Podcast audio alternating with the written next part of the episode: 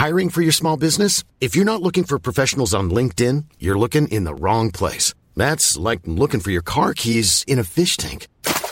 LinkedIn helps you hire professionals you can't find anywhere else, even those who aren't actively searching for a new job but might be open to the perfect role. In a given month, over 70% of LinkedIn users don't even visit other leading job sites. So start looking in the right place. With LinkedIn, you can hire professionals like a professional. Post your free job on linkedin.com slash people today.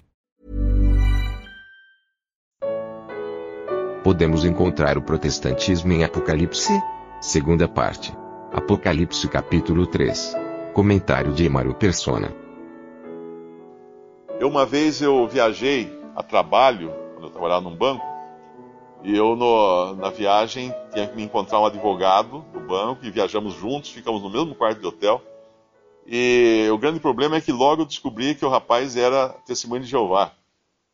E nós passamos uma semana juntos, então imagina ficar no mesmo quarto do hotel com um testemunho de Jeová e um falando aqui, outro falando ali.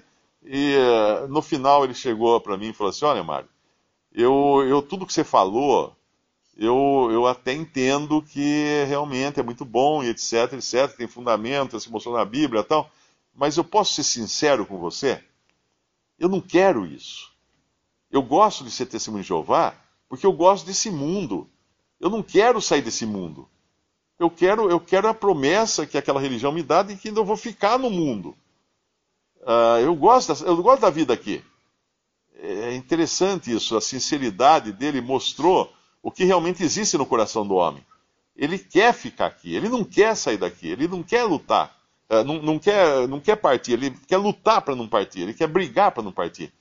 Teve um, um, milionário americano, da família Hearst, que foi um milionário da mídia, uh, ele tinha uma mansão tão maravilhosa que agora é ponto turístico, que quando ele estava para morrer, não queria sair de jeito nenhum da, da mansão, precisaram botar na ambulância, levar ele à força para o hospital. E ele ficou desesperado, porque ele não queria largar a mansão. Ele não queria de jeito algum sair dali, porque sair dali para ele implicava não voltar mais. Tamanho era o apego que ele tinha àquelas coisas. E na verdade, quando nós vemos uma cristandade, representada aqui por Sardo, que deseja implantar o cristianismo no mundo, às vezes usando até de força, porque é isso que usa também, aí nós vemos esse espírito daqueles que não querem sair do mundo. Nós estamos uh, tão acostumados a ouvir falar do arrebatamento da igreja, que às vezes a gente pensa que todo, todos os cristãos pensam assim, não é? Mas é importante lembrar que dentro do, ao longo dos séculos, a ideia sempre foi de que Cristo voltaria para estabelecer o seu reino na terra, mas apenas quando os cristãos já tivessem expandido o cristianismo por todo o mundo, para deixar pronta a terra para Cristo reinar.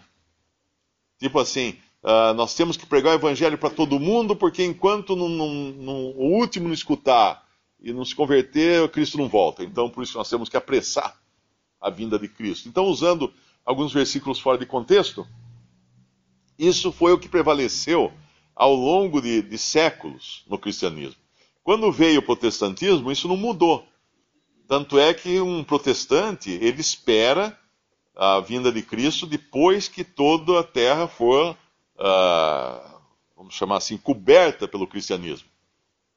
E aí você tem tanto aquelas tentativas uh, medievais de se levar o cristianismo com exércitos, à força da espada, como, como eram os cruzados, por exemplo, e você tem tentativas modernas também, por detrás da guerra, das guerras ali no Oriente Médio, quando países como os Estados Unidos, Inglaterra, uh, partem para a guerra, mas existe sempre aquela ideia de que nós estamos levando a civilização ocidental para acabar com a outra que não é uma civilização cristã.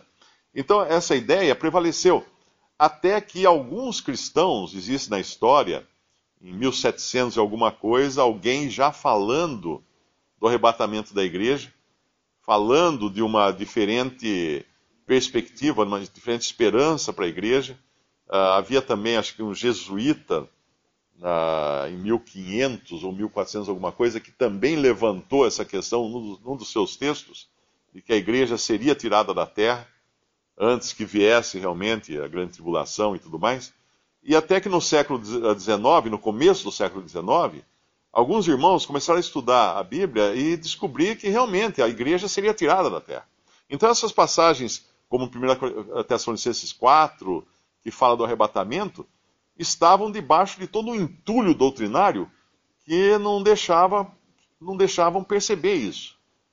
E isso hoje só é entendido por irmãos congregados ao nome do Senhor e algumas denominações protestantes que acabaram aprendendo com esses irmãos, com os escritos desses irmãos do século XIX, que Cristo voltaria para buscar sua igreja. E que Israel era uma coisa, que a igreja é outra, que depois Israel teria suas promessas no mundo, seria estabelecido um reino nesse mundo com Cristo, porém a igreja seria sempre um povo celestial, uh, reinando com Cristo a partir do céu, não morando na terra. Agora, se você vai numa igreja protestante, eles vão falar que você vai crer em Cristo, tal, daí você vai morrer, depois você vai ressuscitar e você vai habitar na terra. Essa é a doutrina que prevalece no protestantismo mas nós sabemos que existem dois povos: a terra é de Israel e das nações dos gentios, e a igreja no céu, habitando com Cristo por toda a eternidade. Então essa essa visão aqui de Sardos, ela prevalece até hoje, e, e obviamente dentro de Sardo nós vemos que tem alguns que não se misturaram, que a partir do capítulo 4 agora, ele vai falar das pessoas que não contaminaram os seus vestidos e comigo andarão de branco, porque são dignas disso. Existe uma expressão aqui no versículo 5 que causa muita dúvida uh, nas pessoas, que é uh, ao que vencer será vestido de vestes brancas, e de maneira nenhuma arriscarei o seu nome do livro da vida. E confessarei o seu nome diante de meu Pai e diante dos seus anjos. Aí muitos trazem essa passagem para falar da possibilidade de um crente em Cristo perder a salvação, ter o seu nome riscado do livro da vida. Porque aqui está dizendo que se a pessoa for assim, seu nome não será riscado do livro da vida. É importante entender que Apocalipse não é um livro que está nos falando uh, especificamente de salvação, mas é um livro profético falando do testemunho na terra, primeiro da igreja e depois de Israel, de como acontecerá tudo isso ao longo agora dos acontecimentos uh, que, que virão sobre o mundo. E livro da vida tem alguns, tem diferentes significados dependendo da passagem onde é, onde é mostrado.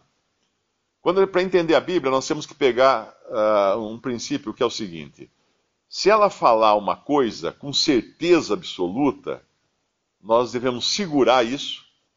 E quando ela falar uma coisa que aparentemente uh, é diferente, nós, não, nós devemos pensar, bom, isso então quer dizer, quer dizer, tem outro significado. Eu vou dar um exemplo. O senhor falou assim, que meu pai que mas deu é maior que tudo, e das mãos de meu pai ninguém poderá arrebatá-las, as suas ovelhas. Essa é uma passagem. Uh, nunca perecerão. Essa é outra passagem. Quem, quem, quem ouve a minha palavra e crê naquele que me enviou, tem a vida eterna. Não entrará em condenação, mas passou da morte para a vida. Essa é outra passagem. Essas e mais uma infinidade de outras deixam muito claro que o crente jamais perde a salvação. Então, seguramos isso com uma mão, dizendo: bom, tá bom, então o crente não perde a salvação. Então, o que quer dizer ser riscado no livro da vida? Tem mais de um significado. Primeiro, o livro da vida tem um significado em alguns lugares. Lá em, lá em Êxodo 32, Êxodo capítulo 32, uh, ah, ele aparece, versículo 33. Êxodo 32, versículo 33.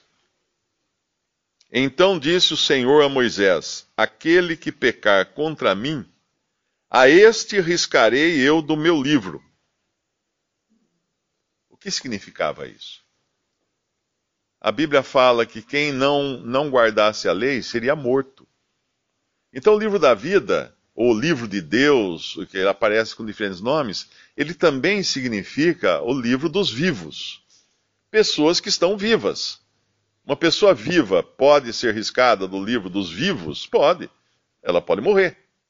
Ela deixa de existir no livro dos vivos. É que nem, que nem uma empresa. Você tem os livros, uh, o livro caixa, você tem o livro de estoque, você tem diferentes livros. Uh, às vezes uma coisa sai de um livro e entra no outro livro. São registros. Então o livro da vida é um registro que pode significar o registro dos vivos, pode significar também o registro dos salvos. Pode. Mas em alguns momentos não é isso que está falando. E aqui não é o caso. Uh, de maneira nenhuma arriscaria o seu nome do livro da vida, como se existisse a possibilidade de ser riscado do livro dos salvos. Não. Por uma diferença importante. Uh, tem um outro lugar em. Uh, eu acho que é Apocalipse, uh, Salmo 69, Salmo 69, versículo 28, isso. Um pouco antes ele fala: acrescenta iniquidade, iniquidade deles, não entrem na tua justiça, sejam riscados do livro da vida e não sejam inscritos com os justos. Esses são os, os incrédulos. Eles, eles têm uma posição diante de Deus como pessoas vivas, mas vão ser riscados, porque eles não têm a salvação eterna. É diferente uma coisa da outra, é importante entender isso. Uh, existe também muita diferença em relação ao que é para Israel e o que é para a igreja. Quando fala de Israel, nos fala de um povo escolhido desde a fundação do mundo, ou seja, desde que existem pessoas vivas na face da terra. E quando fala da igreja, fala de um povo escolhido por Deus antes da fundação do mundo, ou seja, quando não existia ninguém. Então os salvos, eles foram escolhidos antes da fundação do mundo. Eles foram, foram escolhidos nos propósitos eternos de Deus, quando nem mesmo existia um ser humano vivo na face da terra. Então não há como perder algo que foi determinado antes mesmo de existir vida na terra. Algo que Deus já registrou lá atrás como eleitos por Ele, predestinados por Ele para a salvação. Uh, não há como ele voltar atrás. Os dons e a vocação de Deus são sem arrependimento. Deus não vai tirar de ninguém a salvação. Então, é muito importante entender sempre o contexto quando aparecerem essas variantes de, de significados do livro da vida. Livro da vida significa os que estão vivos, que é o registro das pessoas que têm vida, não necessariamente vida eterna, mas pessoas vivas. E essas pessoas que têm vida poderão ou não ter vida eterna. E aí é, uma, é um outro departamento, que é aquele do qual o Senhor fala que o Pai deu as ovelhas para ele e ninguém pode tirar das mãos do Pai uma ovelha que pertence a ele. Visite respondi.com.br. Visite também 3minutos.net.